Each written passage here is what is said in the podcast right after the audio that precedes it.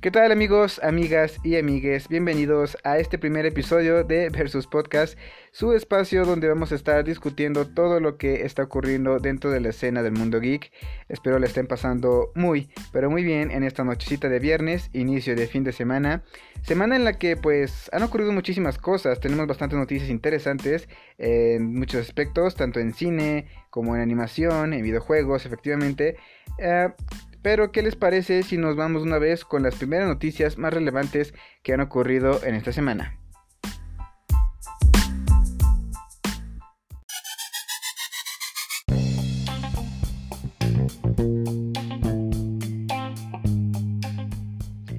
Través de un comunicado, Vanity Fair ha confirmado que el actor Ben Affleck regresará para la película de The Flash para interpretar nuevamente al personaje de Bruce Wayne. La película será dirigida por el director Andy Muschietti, más conocido por su trabajo con las últimas adaptaciones de las novelas de It de Stephen King. Para muchos, el papel de Affleck como el Caballero de la Noche no los acabó de convencer, pero para otros tantos, este mismo les agradó bastante. Lo cierto es que por ahora no se ha confirmado si Affleck tendrá continuidad en el resto de películas pensadas para el DC Universe. Habrá que ver cómo se desenvuelven estos hechos en los próximos meses, pues The Flash está prevista estrenarse en 2022.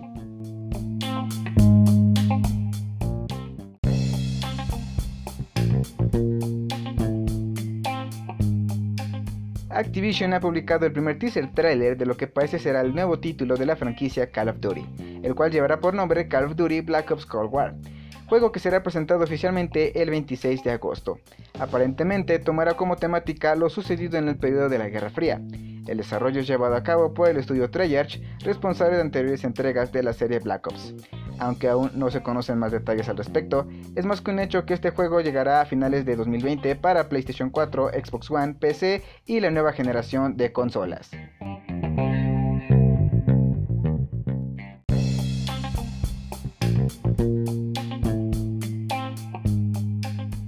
Nintendo Switch llega a Brasil. A través de una publicación de la cuenta oficial de Nintendo of America en Twitter, la división de la compañía japonesa anunció que después de tres años de su lanzamiento, Switch llegará a Brasil en una fecha aún por revelar. La confirmación vino acompañada de la promesa de que la consola llegará pronto a tierras brasileñas y una invitación a seguir las cuentas de Nintendo en redes sociales para los fans de América Latina. Bueno, banda, pues se lo tienen parte de las noticias que ocurrieron esta semana. ¿Qué les parece si ahora nos clavamos ya de lleno en el tema principal de esta noche? Un tema que tiene que ver, eh, pues, respecto al ámbito de los videojuegos. Y pues algo que ha dado de qué hablar los últimos días. Y es que, pues, Epic, Epic Games ha detonado la bronca que ya traía con Apple. bueno, principalmente Tim Sweeney, que es la cabeza de esta empresa que tiene aparentemente em, la idea de que estas empresas eh, cobran muchísimo por poder distribuir aplicaciones dentro de sus plataformas como App Store o Play Store. ¿A qué me refiero con esto? Bueno, pues ah, por si no sabían, si tú decides poner una aplicación en la App Store o Play Store y esta aplicación genera una venta o incluye transacciones, eh, las empresas de distribución se quedan eh, con un 30% de la cantidad que se genere por esa venta o dicha transacción. Eh, aparentemente para Epic ah, eso se le hace eh, muy excesivo, se le hace una cuota muy excesiva por cobrar en dichas transacciones. Entonces, esta semana, esta semana se estalló la guerra debido a que Epic estaba permitiendo a los usuarios en Fortnite adquirir la moneda del juego de manera directa con ellos. ¿A qué me refiero con esto? Pues que si tú eh, juegas Fortnite, eh, podías adquirir eh, los pavos, que es la moneda que se usa en el juego, más barata que lo que podías adquirirla directamente pues desde el canal de Apple, que incluía ese 30% de comisión por transacciones. con esto, pues evidentemente a Apple no, no lo vio bien, eh, inmediatamente le dijo, ¿sabes qué? No se puede hacer esto. Y acto seguido retira Fortnite de, su plataforma. Eh, inmediatamente Google se le suma en esta acción y retira también eh, Fortnite de la Play Store. Mucha gente estaba confundida por eso, porque no sabían realmente por qué Fortnite había abandonado tanto la App Store como la Play Store. Y bueno, es precisamente por eso, porque Epic infligió en contra de las restricciones que Apple y Google le pedían en sus transacciones y pues eh, eh, han iniciado esta guerra, eh, esta batalla legal, dado que pues inmediatamente Epic demandó a tanto a Apple como a Google. Y pues bien, básicamente en esta demanda Epic no está buscando que estas empresas le den un trato especial pues, a, a Fortnite como tal, sino que buscan que sea parejo, que este 30% Ah, que para ellos es excesivo, reduzca, se, reduzca más bien en, para los, los desarrolladores que intenten incluir en dichas plataformas móviles sus aplicaciones. Ah, ahora, eh, ¿por qué es importante, eh, o más bien por qué crea tanta, se creó tanto humo por esto? Bueno, pues aunque para muchos eh, sea pues sorpresa escuchar esto, la verdad es que eh, ese 30% por comisión eh, no es exclusivo de, App, de Apple o de Google, sino que muchas otras empresas que se dedican a la distribución de diferentes medios o servicios cobran este 30%. ya sea, por ejemplo, libros, series, películas, lo que ustedes quieran, ah, incluyen en su mayoría el 30% por comisión. Eh, Steam cobra el 30%, ah, la tienda de Microsoft para comprar juegos también cobra el 30%, lo mismo la PlayStation Store, eh, la eShop de Nintendo, en fin, es un estándar, por así decirlo, establecido ya para, para estas empresas cobrar ese, esa comisión por transacciones o por ventas, etc. Ah, ahora, eh, antes de buscar primero o analizar qué lado es el bueno realmente, Ah, tanto Epic como Apple y Google están en su derecho de hacer lo que pues hicieron y lo que vayan a hacer, porque bueno, analicemos. Epic estaba en su derecho eh, pues de demandar a estas empresas por eh, su idea eh, justificada de que este 30% se le hace excesivo por sus por, por mover su aplicación en sus app stores, ¿no? Ah, y Google y Apple pues eh, como prestadores de distribución, de servicios de distribución, ellos pues prácticamente tienen derecho de establecer un, porcentaje de tajada de lo que ellos consideren eh, eh, correcto por distribuir estas aplicaciones o permitir ventas dentro de sus plataformas. Justificándose un poco con el hecho de que pues nosotros podemos adquirir a través de aplicaciones en ambas plataformas de Google y de Apple ah, compras eh, seguras, por así decirlo, porque si algo te garantizan esas tiendas móviles, es que todas las compras que tú realices dentro de las aplicaciones son seguras, tienen un certificado de seguridad, tienen filtros que eh, salvaguardan la información de tu tarjeta o pues sí, de la compra que tú estés haciendo en dichas plataformas. Entonces, viéndolo de esa manera, está muy bien justificado lo que están haciendo, ¿no? Pero también Apple eh, y Google están en su derecho completamente de haber sacado Fortnite de, pues, de sus tiendas porque ah, infligieron directamente con eh, su contrato eh, al permitir una venta brincándose esa comisión. O sea, es prácticamente algo muy atrevido que Epic hizo y en sus narices. fue más que nada, yo lo sentí así, muy a propósito, porque ellos querían ya detonar esto, querían iniciar esto que más adelante vamos a decir el por qué fue obviamente planeado. Pero bueno, eh, no es la primera vez que pasa. Eh, supuesto, supongo yo que muchas veces ha pasado con pequeños desarrolladores, pero tenía que ser una empresa grande como Epic eh, la que iniciara este movimiento legal contra estas empresas. evidentemente Epic no tiene quizás las dimensiones descomunales que tiene Apple o Google, porque ellos pues, son gigantes corporativos pero eh, Epic es importante dentro de la, del eh, consorcio de desarrolladores y pues sobre todo porque tiene eh, a una empresa tan poderosa detrás de ellos en sus acciones como lo es Tencent. Tencent es esta empresa china de telecomunicaciones y servicios que, que pues tiene, entre otras muchas cosas, tiene un chingo de dinero. Entonces, bueno, es bien sabido que para mantener activas las acciones legales, sobre todo en Estados Unidos, es importante tener dinero. Si tú no tienes dinero para pelear una demanda, simplemente la pierdes. Es más, ni siquiera la podrías iniciar. Entonces, si Epic inició este movimiento, es porque, eh, pues la verdad, tienen con qué.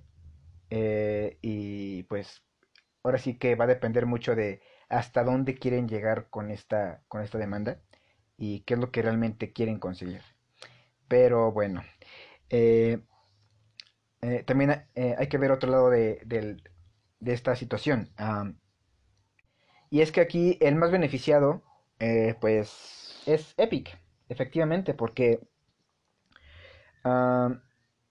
se están jactando el papel eh, eh, del bueno, del héroe, independientemente de si gane o pierda, que posiblemente vaya a perder esta demanda. la Vox Populi, el pueblo, lo van a ver como el héroe que luchó por eh, los derechos de los estudios independientes o los pequeños desarrolladores, por el pueblo, por los consumidores, vaya.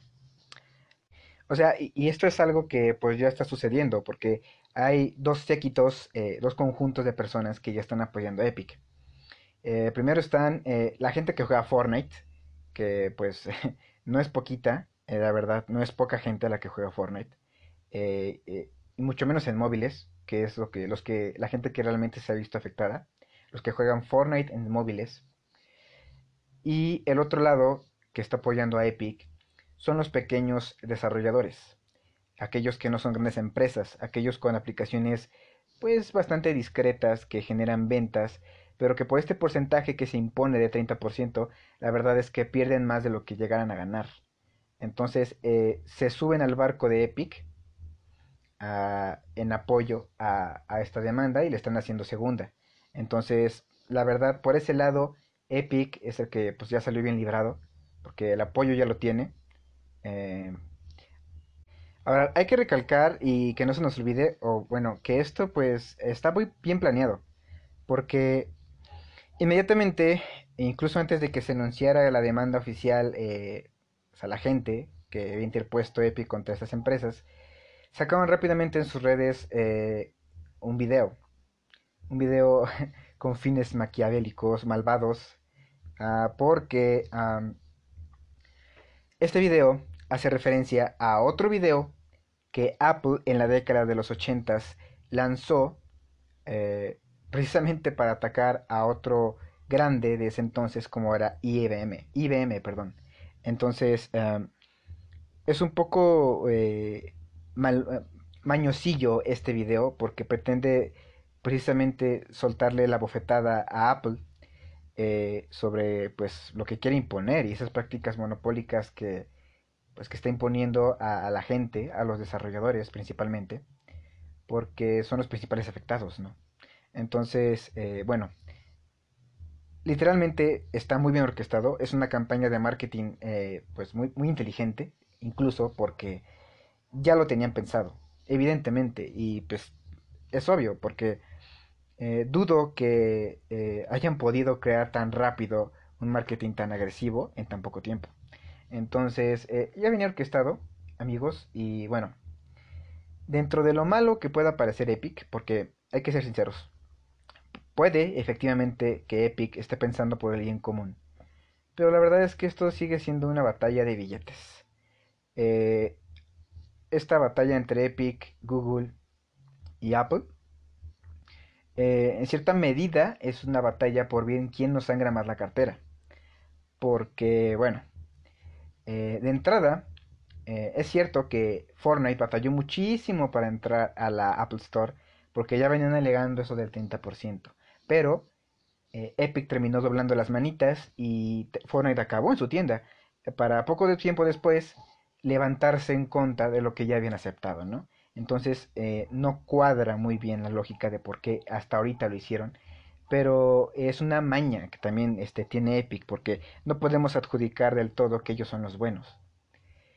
Están haciendo un bien al hacer el mal. Eso es un hecho.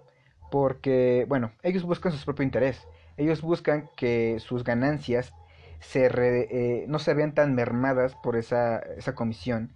Buscan efectivamente reducir ese porcentaje para que ellos puedan adquirir más ganancia porque, bueno, seamos sinceros también, o sea, eh, medios de entretenimiento como Fortnite han ido muy a la alza, sobre todo en un año donde la gente está encerrada en su casa, donde está eh, consumiendo todos estos servicios de entretenimiento en sus teléfonos. Entonces es mucho dinero que Epic quiere tener en la mayor cantidad posible. Entonces, bueno, al final de cuentas es algo muy puerco el hecho de que quieran tapar el sol con un dedo y decir que hacen esto realmente por, por su comunidad, ¿no? Por el bien común. Pero también es cierto que, pues en cierta medida sí lo están haciendo, porque eh, están beneficiando o buscan beneficiar a los pequeños desarrolladores. A quizás la empresa que no pueda eh, llenar completamente con sus ganancias ese 30% y son empresas que al final de cuentas terminan quebrando y saliéndose de las tiendas, ¿no? Entonces, están haciendo un bien. Ciertamente lo están haciendo. Ahora, eh, pensemos en un escenario real, legalmente, en el que Epic pueda ganar. Porque desde mi punto de vista actual, a como están las cosas, yo dudo que puedan ganar. Porque, eh, como se los decía anteriormente, esto es una batalla de voluntades. Porque dinero los dos tienen. Tienen dinero hasta para nadar en su inmundicia.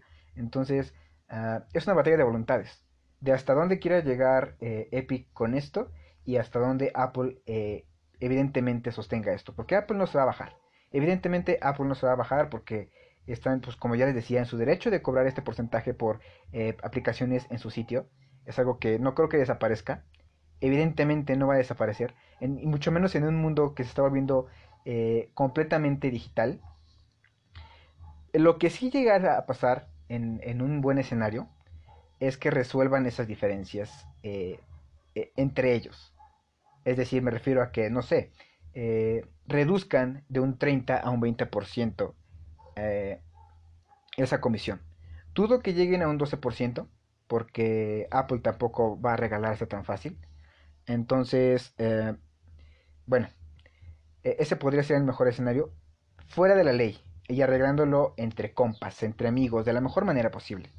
Pero bien, el escenario, el único escenario en el que yo veo que Epic pueda ganar es que ya no solamente los pequeños desarrolladores, sino las grandes empresas eh, que tengan grandes aplicaciones eh, esparcidas en esas tiendas se empiecen a sumar. ¿A qué me refiero con esto? Digamos que Spotify le entra al mame y dice, ah, oye, eh, está bien lo que estás haciendo. Y sabes que Apple, si no obedeces o no respetas la demanda o no cumples con nuestras exigencias, yo me voy de Apple. Y que el resto de las demás aplicaciones grandes, eh, Netflix, uh, N cantidad de aplicaciones de ese tamaño se vayan sumando y se vayan bajando de esa plataforma. Es la única manera en la que yo creo que puedan ganar una demanda de esta magnitud. Eh, y lo veo bastante complicado porque a final de cuentas eh, los intereses son personales de la empresa de Epic. No veo una razón realmente eh, congruente para que todos digan hay que echarle montón a la Apple porque pues porque sí, ¿no? no creo que eso pase. Pero uh, lo que sí va a pasar, y es un hecho, es que se va a abrir la puerta a, que se tenga que cambiar la manera en la que se cobran las transacciones y compras en línea. Porque bueno, ese 30% amigos, eh, yo ya los decía, es muy arcaico. Es un estándar que eh, se estableció por el paso del tiempo y no porque realmente sea justo. Entonces, ah, es eh, yo creo que ya el tiempo de que esto cambie y este, esta demanda va a abrir pie a esa propuesta de que ya por fin se reduzcan esos porcentajes o sea algo más justo lo que se cobre por las compras que hacemos, porque como ya lo había dicho también, pues ya prácticamente todos compramos en línea, ¿no? Se pueden comprar libros en línea, compras servicios en línea, compras juegos, compras películas, compras series, compras de todo. Entonces, eh, pues sí, tiene que regularse esto, de, hacerlo de alguna manera más, más competitivo eh, más justo para todos. Eh, y bueno, ¿quiénes son realmente los verdaderos afectados de todo esto? Pues los jugadores, los jugadores porque eh, la gente que está jugando Fortnite en móviles, pues no va a poder hacerlo, por lo menos no en lo que resuelven su pedo, porque bueno, ah, la aplicación está completamente inaccesible para la Apple Store. En Play Store no hay tanto pedo, porque la puedes conseguir con una APK o puedes meterte directamente a la tienda de Fortnite y escanearla con el código URL que te manda directamente a descargar la aplicación. Entonces, por ejemplo, en la Play Store no hay tanta bronca. Porque inclusive la gente que ya tenía la aplicación puede seguir jugando. Pero la, el, el, sistema, el ecosistema de Apple sabemos que es muy, muy, muy cerrado. No suelen eh, prestarse a aplicaciones de terceros fuera de, de, poder adquirirlas este, por otro lado que no sea su tienda. Entonces, eh, esa es la bronca. Eh, evidentemente no todo es miel sobre hojuelas para Epic porque ellos también están perdiendo. Pierden eh, parte del agrado de su comunidad. Pierden el séquito de jugadores que tenían en, sistemas iOS, que es importante también. Pues de cierta manera, si llegan a quedarse sin Fortnite en móviles, pues dirán, pues sí, o sea, Fortnite está en consolas, está en Steam, está en Epic Game Store, pero no, no hay que hacer menos a ese séquito de jugadores que juegan Fortnite en móviles. Porque seamos sinceros, tal vez yo, tal vez tú, eh, o tu amigo, o tus amigos, consuman videojuegos en consolas y está bien, pero eh, la mayoría de jugadores hoy en día son casuales, son jugadores que se dedican al juego móvil. Cosas como Free Fire, cosas como PUBG Online, cosas como eh, Minecraft o Fortnite en móviles funcionan por la practicidad, porque no todos realmente gustan de sentarse a jugar en una consola o, pues gastar sus recursos en ello, ¿no? Entonces ellos son los más afectados, porque realmente la diversión no gana cuando está de por medio el dinero. Creo que lo están haciendo mal en ese sentido. La verdad es que, eh, pues, sí nos podría beneficiar en un largo plazo, como ya les decía, cuando esto se arregle. Pero mientras la gente lo sufre porque pues es incómodo. O sea, yo no soy consumidor de Fortnite de móvil y ni mucho menos llegado a comprar este pues en línea o, moneda del juego. Pero sí es eh, incómodo, incluso hasta un poco ofensivo el hecho de que se estén peleando por tu dinero. Al menos yo como consumidor lo veo así. Porque a mí me interesa saber en qué se están gastando mi dinero o por qué está, o dónde está yendo mi dinero realmente, ¿no? Entonces, uh, pues sí, lástima por esa gente que está jugando, o más bien que no podrá jugar Fortnite en un buen rato. Y pues habrá que ver cómo terminará esta novela, porque eh, Epic sigue bombardeando con ese tipo de publicidad a, Apple. Recientemente anunciaron que llevarán a cabo su copa Free, Free Fortnite eh, con un spot eh, o un póster más bien de un personaje con forma de manzana tirándole hate evidentemente a Apple. Y bueno, pues ahora sí que a ver quién aguanta primero, a ver quién será el primero en doblar sus manitas. Eh, yo realmente, como ya lo decía, dudo que sea Apple. Eh, pero lo más seguro y lo que yo siento es que terminan arreglando esto fuera de la demanda. Llegarán a un acuerdo seguramente. Pero la huella ya, ya está puesta, la piedra ya está puesta para que eh, este tipo de normas se regulen, ¿no? Que es lo importante, porque seguramente esto continuará. No con Epic, quizás tampoco con Apple, pero posiblemente grandes empresas poco a poco vayan tomando relevancia en este, en este tema para regular un poco lo justo que es la venta y compra de, o transacciones más bien en aplicaciones móviles o de servicios, chavos.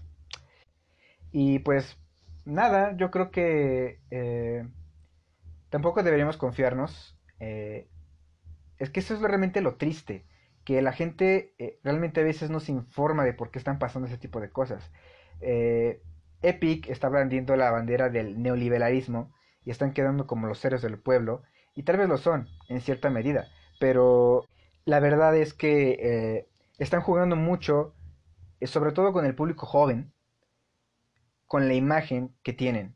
Porque los más chicos, los más jóvenes, quizás los menores de 15, 16 años, eh, digan, ah, Epic es la gran compañía, ve por el bien del consumidor, son unos chingones, yo voy con Epic. Pero la verdad es que no siempre van a ser los héroes del cuento. De hecho, ahora no lo son. Al final de cuentas, esto sigue siendo un negocio y siguen buscando su propio bien personal. Pero eh, no hay que casarnos con la idea de que la empresa que creemos siempre hace lo correcto. Eh, hay que ser, eh, tener muy bien, muy clara la visión de ambos panoramas. Siempre hay dos versiones en una historia. Y bueno, yo creo que la gente más grande sabrá que pues esto es una pelea de billetazos y pues La verdad, a muchos les va, les va a importar un comino lo que pasa, la resolución que esto tenga. Pero pues eso es lo triste, que, que la gente, no, no mucha gente lo va a ver así. Entonces, eh, la moraleja es esa, que aprendamos eh, a ver los dos lados de la versión de una historia y pues que también aprendamos ya a adaptar este nuevo mundo digital a nuestras necesidades, porque yo realmente me he visto con mucha gente que realmente paga algo en línea, un servicio, un producto, y no se pone realmente a ver si es justo lo que está pagando o no. Por eso. O sea, ¿en qué medida nosotros podemos decir que un 30%, que un 40%, que un 20%, que un 25% es justo por lo que estamos adquiriendo o no en línea, ¿no? Eh, esta es una nueva era, gente. Es una nueva era en la que eh, todo se está digitalizando. Ya no se trata solamente de ir a la tienda y comprar algo. Ya no siquiera, ya ni siquiera están en juego solamente los impuestos, los taxes por, la compra de estos bienes y servicios, sino que también ya está en juego eh, todo, eh, todo nuestro dinero y el dinero de las empresas que quieran empezar estos proyectos eh, de programación, de desarrollo de aplicaciones. Entonces, pues ahí está. no sé qué piensan ustedes, pero pues ahí está el dato hay que checarlo. Y sobre esta novela, entre Epic y Apple, habrá que ver cómo se irá desarrollando. Porque todavía le queda mucho hilo a esta historia. Esto apenas está empezando. Lleva apenas una semana el pleito. Entonces, a ver cómo evoluciona, gente. ¿Y qué les parece si dejamos ya este tema atrás? Y pasamos con el siguiente tema que es sobre Xbox. Xbox y el retraso que han hecho sobre Halo Infinite el book insignia para su nueva generación de consolas que está por estrenarse a finales de este año. Vamos allá. Sí, bueno, ya estamos de vuelta aquí para eh, concluir con este segundo tema, el podcast del día de hoy. Este, y como ya les había dicho, todo gira en torno a Xbox. Eh, bueno, después del eh, showcase, el show de presentación de sus juegos en el mes pasado, en el mes de julio, eh, presentaron Halo Infinite, este título insignia que iba a estelarizar eh, el lanzamiento de la Series X, esta consola de nueva generación para finales de este año. Y bueno, eh, quizás muchos se enteraron, quizás muchos no, pero a mucha gente no le gustó realmente cómo se veía el juego. Ah, se hicieron memes al respecto, una cantidad de comentarios descomunales que, sobre el que estaban en desacuerdo de cómo se veía el juego, que si se veía muy plasticoso, que si realmente no cumplía con lo que estaban prometiendo. Y la verdad es que en cierta medida es cierto porque, eh, bueno, Xbox eh, venía promocionando o viene vendiendo más bien su nueva consola como la consola más potente de la historia, ¿no? Como eh, la consola más poderosa que va a salir en esta generación. y pues bueno, la realidad es que Halo Infinite no demostraba realmente es lo que estaban vendiendo, ¿no? Eh, los jugadores querían ver que se cumpliera con Halo Infinite sus expectativas y por lo que presentaron en ese entonces, hace un mes, no satisfajo eh, sus, peticiones y bueno, pues ahí está, ¿no? Eh, ¿Qué pasó entonces? Después de esto, después de la cantidad de críticas, de memes, etcétera, eh, a través de un comunicado, el desarrollo, el, más bien el estudio desarrollador a cargo de la franquicia Halo 343 Industries decide posponer hasta el año 2021 el juego de Halo Infinite. Esto creó una cantidad nuevamente de comentarios negativos.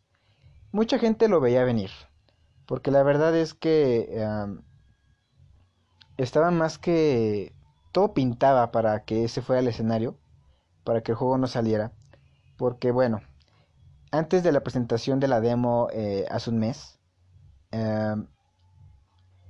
se empezó a crear, eh, se empezaron a crear rumores, ¿no? De que traían ahí un crunch muy cañón dentro del estudio, allá en 343. Se les fueron directores de arte, eh, había supuestos conflictos de comunicación dentro del estudio. Eh, adjudicados principalmente por el asunto de la pandemia. Esto eh, puede que sea cierto, dado que no es el único estudio que ha sufrido todo este tipo de retrasos. Eh, Naughty Dog, eh, con el mismo Last of Us, sufrió retrasos para su salida. Cyberpunk, que es un juego de los más esperados de este año, tenía previsto su lanzamiento para el mes de abril de este año. la pandemia y diversas circunstancias movieron el juego hasta finales del mismísimo 2020 hasta noviembre se estará estrenando junto con la nueva generación de consolas. Entonces, no es nuevo que, esto esté pasando. Realmente la pandemia es algo que afectó a todos. Personas, eh, comunidades de trabajo, grupos de desarrolladores, etc. Y pues hacer un juego la verdad es que no es nada fácil. 343 la tiene difícil. Porque desde que Bungie, el estudio que anteriormente eh, había trabajado con Halo y que de hecho creó Halo, uh, realmente 343 no le han logrado dar la identidad que requieren a una franquicia tan importante para Xbox como lo es Halo. Ah, desde Halo 4, que fue el primer juego que ellos desarrollaron después de la salida de Bungie, se sintió eh, que realmente no terminaron de cuajar realmente eh, o entender más bien eh, el concepto de la franquicia y a dónde la quieren llevar, ¿no? Entonces, pasó con Halo 4, eh, posteriormente trabajaron en Halo 5, que bueno, ya hace 5 años de Halo 5 que salió. Eh, ha sido este el periodo más largo sin un Halo. Entonces realmente Halo Infinite sí trae un peso bastante importante en, la pues en la siguiente generación, ¿no? Sobre todo para Xbox, porque pues es con lo que iban a presentar su consola. Ahora mucha gente se pregunta si esto realmente le va a afectar a Xbox para el lanzamiento de esta generación de consolas. Y la verdad es que sí y no. Sí, porque bueno, eh, ah, como yo le decía, es un año bastante difícil. Eh, muchos jugadores aún no se decantan por qué consola comprar a finales de año. Muchos ni siquiera dudo que la vayan a comprar. Efectivamente habrá muchísimos que sí la compren, ¿no? Eh, habrá quien se vaya con PlayStation, habrá quienes se vayan con Xbox, habrá quienes se queden en PC o simplemente habrá quienes esperen para comprarse una consola de nueva generación. Pero es un hecho que sale este año, banda. Entonces, Xbox, eh, después de que anunciara que Halo se iba hasta 2021, casi de inmediato anunciaron el hecho de que su consola sí sale, sale en el mes de noviembre, eh, aún sin precio confirmado, que es algo que también PlayStation se ha tardado en revelar, porque estamos ya prácticamente nada, estamos a dos meses ya en la recta final de que tenga que salir esta generación de consolas. Entonces, bueno, el plan inicial era que se presentara la Series X de lanzamiento con Halo Infinite eh, disponible a través eh, del día 1 por medio del Game Pass o pues pudiéndolo adquirir de la manera eh, normal. Ah, la verdad es que mucha gente cree que Halo es de lo que depende Xbox ahorita, que el éxito de Xbox depende mucho de Halo Infinite, sobre todo su credibilidad.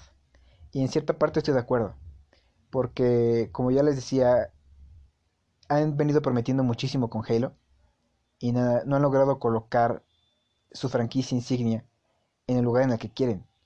Es decir, Halo llegaba a ser una franquicia que logró imponer muchos estándares dentro del género FPS y actualmente mm, se ha convertido en un juego pues que no da una que solamente es la sombra de lo que fue en su época dorada. Y pues muchos acérrimos fans de la saga han, querido que realmente les den el Halo que llevan esperando ya muchísimo tiempo. Y también, al mismo tiempo han fracasado en tratar de atraer nuevos jugadores a esta franquicia, ¿no? Entonces, eh, sí dependen mucho de eso, efectivamente. Eh, su credibilidad, sobre todo. Porque yo pienso que este juego es el que definirá el rumbo de Halo o la estabilidad de Halo dentro de, del nicho de Xbox. Y bueno, la otra realidad es que la verdad es que Halo decidió, más bien, perdón, Xbox decidió apostar por, por su servicio de juegos Game Pass, el cual pues han venido invirtiendo ya un par de años eh, sus recursos fuertemente en ese servicio. Eh, Game Pass, pues bueno, es más que nada ese servicio tipo Netflix, en el cual tú puedes adquirir por, una, por un precio mensual o por un costo mensual eh, una cantidad de poco más de 100 juegos a través de esa plataforma para poder descargarlos y jugarlos sin la necesidad de tener que comprarlos. Es una opción bastante eh, atractiva que ha tomado muchísima importancia, sobre todo en este panorama en el que la situación no está nada fácil. Estamos hablando de que los juegos hoy en día ya están costando a 1500, 1700 pesos en versión estándar, ya ni siquiera hablemos de versiones Gold o Premium. Eh, entonces, sí realmente es significativo. Si bien es cierto que Sony ha venido apostando por eh, su catálogo de juegos exclusivos que le han venido funcionando muy bien, la verdad es que en servicios Microsoft lo ha sabido hacer muy bien. Han sabido apostar muy bien por el camino que quieren tomar. Y ellos van más enfocados al servicio. Es cierto que se han hecho de varios estudios para que empiecen a desarrollar juegos exclusivos, pero no creo que veamos algo sólido, algo realmente que eleve el hype, eh, algo fuerte en cuanto a juegos, por lo menos no durante eh, el primer año de vida de la nueva generación. Entonces sí, Halo era importante, efectivamente, y se estuvo rumoreando mucho al respecto de cómo iban a hacer esto, porque definitivamente no fue una decisión fácil. Eh, estuvieron diciendo que, no sé, que iban a sacar el multijugador, que porque el jugador va a ser free, free to play. Entonces se querían optar por sacar primero el multijugador y mover la campaña para el siguiente año. Y pues no, al final decidieron mover todo el juego completo para el siguiente año y creo que fue la mejor decisión, dado que eh, se está jugando mucho con Halo y es preferible que se tomen el tiempo necesario para presentar algo que realmente cumpla con las expectativas no solamente de ellos, sino de todos los fans que están a la espera de un juego que cumpla con las expectativas de eh, el gran Halo que están esperando, ¿no? Entonces, bien por eso, la verdad yo lo apoyo mucho, apoyo que presenten algo bien y la verdad es que la gente eh, no sabe realmente que Game Pass es la mayor apuesta que Microsoft tiene ahora para el lanzamiento de su nueva consola. Eh, sin embargo, yo siento que hoy en día el jugador de Xbox no está tan motivado por adquirir una consola sin Halo. Ese es el detalle. Porque puede que Game Pass al final del día sea una gran propuesta, que sea un servicio eh, que te dé opciones, que te dé practicidad, que te dé facilidad, que sea barato, que sea realmente, que tenga una relación costo-beneficio bastante agradable. Pero seamos sinceros, eh, la cantidad de juegos que han sido revelados hasta el día de hoy en Game Pass no es algo con lo que tú te animes para poder comprar una nueva consola eh, de la siguiente generación. Sobre todo porque también se ha dicho que muchos de los juegos que salgan para final de año van a estar disponibles en Game Pass para la generación actual de consolas. O sea, tú no tienes que comprarte un Xbox Series X para poder jugar eh, los juegos de fin de año en tu Xbox One S o Xbox One X. Entonces, no veo realmente a gente comprando eh, muchos Xbox Series X. Cierto es que habrá gente que los compre, porque pues habrá gente que pueda darse eh, ese, ese gusto, que puedan comprar consola en día 1. Pero, eh, siendo sinceros, sí influía muchísimo el hecho de que Halo moviera esa cantidad de consolas en el día del estreno de la consola. También es importante recalcar que eh, Microsoft ha venido manejando eh, un marketing bastante extraño porque iniciaron bien el año pasado presentando desde noviembre, me parece, diciembre, los últimos meses del 2019, ya habían anunciado el diseño de su, de su consola, eh, venían prometiendo que Halo iba a salir para esta nueva generación de lanzamiento, han venido sumando una cantidad eh, de propuestas muy interesantes, pero muchas de ellas solo se quedan ahí y no las llevan realmente a lo que a lo que tiene que ser. Halo es una de ellas, pero bueno, se entiende porque pues si están trabajando realmente en el título, creo que es bastante justificable que, que lo puedan mover, pero realmente no siento que haya una necesidad por querer adquirir esa consola, de menos una hora. Hay muchos juegos que ya están confirmados para, lanzamiento junto con Series X. Cyberpunk 2077 eh, es uno de ellos. Pero incluso, eh, aunque tú lo jugaras en esta nueva consola, eh, CD Projekt Red, que es el estudio detrás de Cyberpunk, ha declarado que la versión optimizada para la nueva generación todavía va a tardar en llegar. Entonces, eh, yo creo que de momento da igual si tú llegaras a jugar Cyberpunk en la nueva generación o en la actual.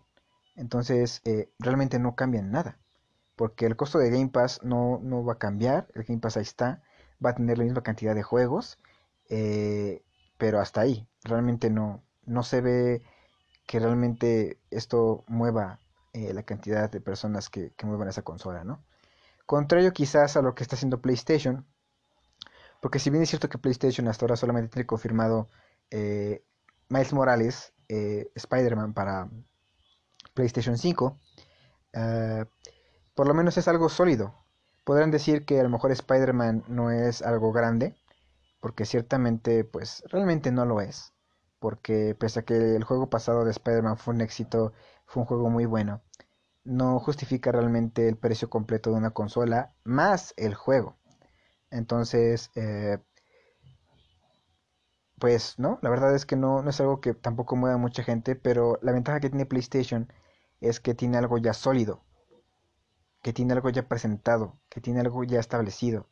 Eh, ellos, aparte de que han dicho que van a llegar también en noviembre, eh, tienen juego y no piensan moverlo, no han dicho nada al respecto, porque claro que aún pueden salir con alguna sorpresa y decir, ¿saben qué? Eh, tampoco vamos a tener más Morales, pero lo dudo mucho. Lo dudo mucho, la verdad es que yo creo que van a cumplir lo que están prometiendo y bien por ellos pero eh, entramos ya en un panorama complicado. Eh, mucha gente, he leído muchos comentarios de gente que piensa que esta nueva generación de consolas debería salir ya para el siguiente año, que este año ya se jodió. y relativamente tienen razón, porque, bueno, en cierta medida, ¿no? Porque sí ha sido un año complicado. Está de la fregada el año, no podemos negarlo. Pero eh, la verdad es que por eso mismo Microsoft y Sony están tratando de mover la gran cantidad de consolas y asegurar eh, el número de ventas de, las mismas en, este, en esta temporada navideña. Porque no sabemos realmente el panorama que nos espera el siguiente año. Muchas de las repercusiones de esta pandemia se van a sentir sobre todo en los inicios del siguiente año. Entonces, eh, necesitan mover o asegurar la cantidad, una cantidad eh, estándar de consolas en esta temporada navideña, en la que tal vez la gente todavía se permita gastar eh, ese dinero eh, en esos hardwares, ¿no? Entonces, por eso yo creo que no la van a posponer. Por eso siguen renuentes a que quieren sacarla en este año. Y la verdad está bien. O sea, yo no veo un porqué realmente un no a que no estén las consolas listas. Pero yo pertenezco a ese sector de personas que no comprarían una consola en día uno. No porque mm, no quiera o porque no, no, no lo ve necesario, sino porque hay muchas cosas que todavía no siento sólidas para la nueva generación. Pero en fin, eh, lo cierto es que las consolas siguen en pie, van a estar presentes para fin de año. Y pues, bueno, por Xbox, ¿qué les puedo decir? Eh, sí es triste lo de Halo, pero la verdad es que el fan de Halo se va a esperar y va a seguir emocionado por el lanzamiento de, de Infinite el siguiente año. Que curiosamente el siguiente año coincide con el aniversario de la saga. Creo que es su 20 aniversario, la verdad no recuerdo muy bien el dato, pero les va a coincidir el estreno de Halo con el aniversario de la saga, así que tienen ese, ese empujoncito para eh, lanzar Halo el siguiente año. Y por ahora yo creo que Xbox eh, debe arreglar los asuntos que trae pendientes, sobre todo en niveles de comunicación. Porque sí están manejando un marketing muy extraño. El director eh, de Xbox ahorita, eh, Phil Spencer, le ha dado mucho de hablar eh, sobre su consola, sobre que es la más poderosa, sobre que tiene esas características de nueva generación, que van a optimizar todos los juegos de esta generación a la, a la que sigue, que hay muchas mejoras y etcétera, etcétera. Pero realmente no hemos visto esos avances.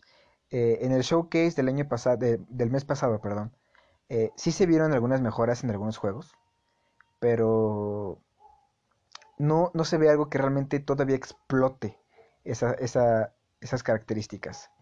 Entonces yo creo que esta generación va a ser muy discreta, va a tardar en despegar, eh, por lo menos un año. Es decir, todas pasan por esto. Todas las generaciones nunca inician con un boom brutal. Pero a comparación de la pasada generación, de esta que está por terminar, no siento un una consolidación exacta de lo que quieren proponer o lo que va a salir realmente para esta generación. Posiblemente sea por la pandemia, porque obviamente se han mermado mucho eh, los proyectos, muchos proyectos se han pospuesto, eh, muchos proyectos han sido difíciles de llevar a cabo este año por falta de comunicación por las grandes empresas, pero al final del día eh, yo creo que esta, esta, generación va a tardar en despegar bastante. ambas compañías, tanto Sony como Microsoft, tienen muy buenas propuestas por el lado de Microsoft yo veo que tienen muy bien este, definido lo que quieren hacer. Tienen Game Pass, están trabajando ya en juegos exclusivos. Viene este sistema de streaming xCloud que ya están probando en Estados Unidos. Entonces, vienen cosas interesantes, pero yo espero que realmente logren adaptarse muy bien al panorama mundial eh, y nos den opciones más que nada. Yo creo que al final de cuentas, eh, pues sí, las opciones es lo que a Xbox le ha valido eh, en los últimos años su, su popularidad. Eh, servicios como Game Pass, la verdad que son un gran, este, eh, un estándar ya para la marca. Yo creo que están apostando muchísimo en ello. Y yo creo que les va a resultar bastante bien para este nuevo lanzamiento de nueva generación. pero como ya les decía o les mencionaba, no creo que realmente dependan mucho de un solo juego como es Halo. Si se está jugando mucho con Halo, efectivamente va a depender el camino del jefe maestro en, en en ese juego. Pero yo creo que la próxima vez que veamos algún trailer de Halo nos van a callar la boca y van a presentar lo que estábamos pidiendo, o bueno, lo que están pidiendo todos. Y pues espero que sí sea, porque si no, la verdad no sé qué vaya a pasar con esa franquicia. Sería muy triste ver que se hunda como muchas que a lo largo de la historia han desaparecido. Pero yo creo que no. Yo creo que este movimiento precisamente fue porque están pensando en el bien de la franquicia y quieren levantarla y crear el juego que todos estamos pidiendo dado que pues ellos, ellos mismos han prometido que este juego va a ser un juego de servicio, un juego que va a estar eh, durante 10 años a lo largo de esta generación. Entonces, eh, pues realmente tienen mucho trabajo que hacer. Y también hay que darle mérito a 343 Industries, el estudio, porque cargar con una franquicia sobre los hombros como lo es Halo no es fácil. Ellos realmente llevan eh, un peso demasiado este, exigente en sus hombros porque cargan con esa responsabilidad de entregar algo que satisfaga no solamente a los fans y a la misma empresa Microsoft, sino que también atraiga nuevos jugadores. Entonces, sí es una chamba muy cañona, eh, pero démosle tiempo al tiempo. Yo tengo fe en que lo van a saber manejar, en que van a saber presentarnos este, esta, eh, esta, este juego, que van a llevar la franquicia por buen camino. Y pues nada, esperemos qué tal este eh, para Xbox esta nueva generación. Pues sin más, yo creo que ya deberíamos de ir con las recomendaciones de la semana. Eh, ¿Qué ver este fin de semana eh, en cuanto a anime o películas en diversas plataformas?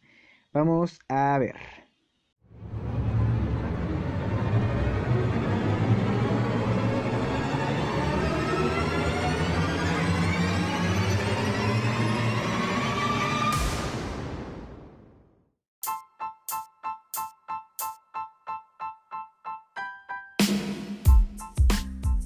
Y bueno amigos, ya para terminar este versus podcast número uno, tengo dos recomendaciones para que puedan ver este fin de semana. La primera de ellas es Parasite de Maxim, serie anime que adapta el manga con el mismo nombre, escrita e ilustrada por Hitoshi Iwaki. Esta serie fue estrenada en el año de 2014. Eh, actualmente la pueden encontrar disponible en la plataforma de Netflix completamente en español latino o la pueden disfrutar con idioma original eh, con subtítulos. La trama dice, un adolescente combate un violento ataque de parásitos del espacio con la ayuda de Migi, una dócil criatura que se apoderó de su mano derecha. El anime es en un tono serio, la verdad es que la historia es bastante seria, bizarra en ocasiones y tiene momentos bastante gore. Eh, inclusive llega a tener algunos eh, chistes bastante ocurrentes a lo largo de, de los capítulos. cuenta con 24 capítulos para que la puedan disfrutar. La segunda recomendación que tengo para ustedes es The Truman Show, Historia de una vida, una película estadounidense estrenada en el año de 1998 que tiene como principal protagonista a Jim Carrey, quien interpreta a Truman Burbank, adoptado y criado por una corporación dentro de un show televisivo de realidad simulada que se centra en su vida hasta que éste lo descubre y decide escapar. La película nos habla de cómo el protagonista descubre que su vida realmente no es como nunca creyó que la ha vivido y nos narra todo el proceso de maduración del mismo para dejar su hogar y empezar una vida verdadera. La película está dirigida por el director australiano Peter Weir y está completamente disponible en Netflix en idioma español e inglés para que la puedan ver también este fin de semana. Pues ahí está amigos, ahí lo tienen, son las recomendaciones para poder ver este fin de semana. Espero que sean de su agrado si llegan a verlas y yo les recuerdo que voy a estar subiendo estos podcasts los días lunes y viernes. Eh, los lunes quiero centrarme en diferentes temas, hablar de diferentes eh, temas como, no sé, películas, series, videojuegos y los viernes los quiero centrar más a lo que son noticias y temas que se generen en la semana. La verdad es que espero poder ser de su agrado, espero que les guste eh, escuchar un poco de estos temas eh, y dependiendo de cómo esto se vaya dando, inclusive podría considerar eh, crecer un poco más este proyecto para desarrollar ya una página personal donde puedan encontrar más noticias, más información al respecto, poder comunicarnos más este, directamente para que puedan este, ustedes también proponer diversas ideas de qué hablar en este podcast. Yo me despido por ahora, espero que tengan un excelente fin de semana. Demos reset y nos vemos hasta la próxima. Chao.